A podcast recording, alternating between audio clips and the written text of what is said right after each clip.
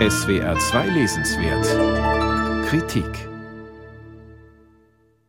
Zwei Monate lebte der georgische Schriftsteller Dato Turaschwili 2014 in Amsterdam als Gast des Niederländischen Literaturfonds. Der stellt ausländischen Autorinnen und Autoren regelmäßig eine schön gelegene Wohnung im Herzen der Stadt zur Verfügung. Bei seinem Aufenthalt entstand Turaschwilis nun auf Deutsch erschienener Roman Das andere Amsterdam.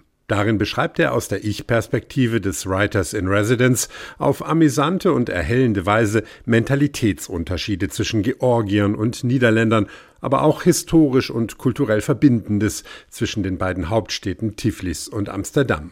Viele seiner oft unglaublich klingenden Geschichten könnten wahr sein, oder sind sie etwa ausgedacht? Das bleibt in der Schwebe.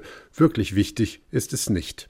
Denn ins Zentrum seines als literarisches Verwirrspiel angelegten Romans rückt Turaschwili etwas anderes. Ein Ereignis aus den letzten Tagen des Zweiten Weltkrieges, den sogenannten Aufstand der Georgier auf der holländischen Nordseeinsel Texel. Damals erhoben sich von der deutschen Wehrmacht zwangsrekrutierte georgische Soldaten gemeinsam mit der Inselbevölkerung gegen die deutschen Besatzer. In den darauffolgenden blutigen Scharmützeln verloren Hunderte ihr Leben.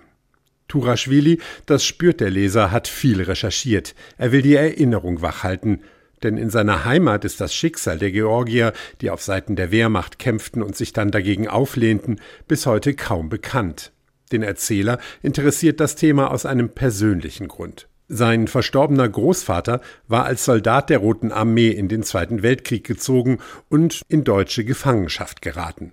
Kurz vor Kriegsende floh er aus einem Kriegsgefangenenlager in Frankreich nordwärts in die Niederlande. Hoffte er, dort den kanadischen Befreiern in die Hände zu fallen? Wollte er nach Texel und sich dem Widerstand gegen Hitler anschließen?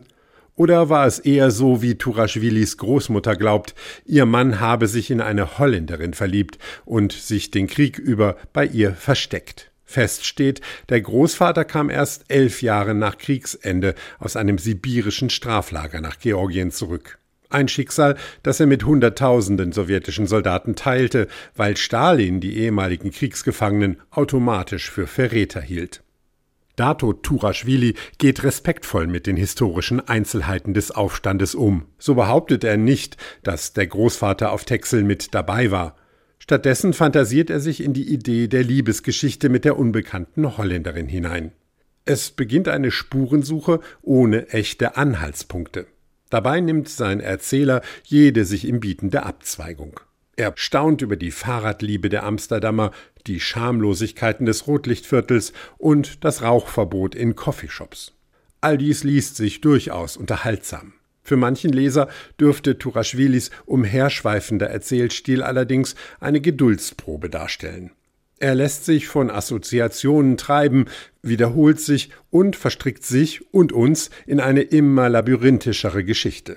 Daneben baut er noch eine zweite, etwas konstruiert wirkende Ebene ein, einen E-Mail-Briefwechsel mit einer mysteriösen Georgierin, die auf der Insel Texel lebt und mit der sich der Erzähler über den Großvater austauscht, aber auch über Tulpenzucht, Feminismus und die Machohaftigkeit georgischer Männer. Noch erschwerend kommt das permanente georgische Name-Dropping hinzu, denn zu oft bleibt unklar, wer genau diese Leute sind, die Turaschwili als vermeintliche Zeugen anruft – auch die zahlreichen georgischen Ortsnamen dürften den meisten europäischen Lesern leider nichts sagen. So laufen manche Anspielungen ins Leere. Hier wäre ein erklärendes Glossar hilfreich gewesen. Es ist ein verwickeltes Kapitel niederländisch-georgisch-deutscher Geschichte, dessen sich Dato Turaschwili in seinem Roman annimmt. Das ist mehr als verdienstvoll. Warum er drumherum eine so zerfaserte und letztlich verzichtbare Rahmenhandlung baut, bleibt aber sein Geheimnis. Dato Turaschwili, das andere Amsterdam. Aus dem Georgischen von Katja Wolters. Weidle Verlag, 260 Seiten, 23 Euro.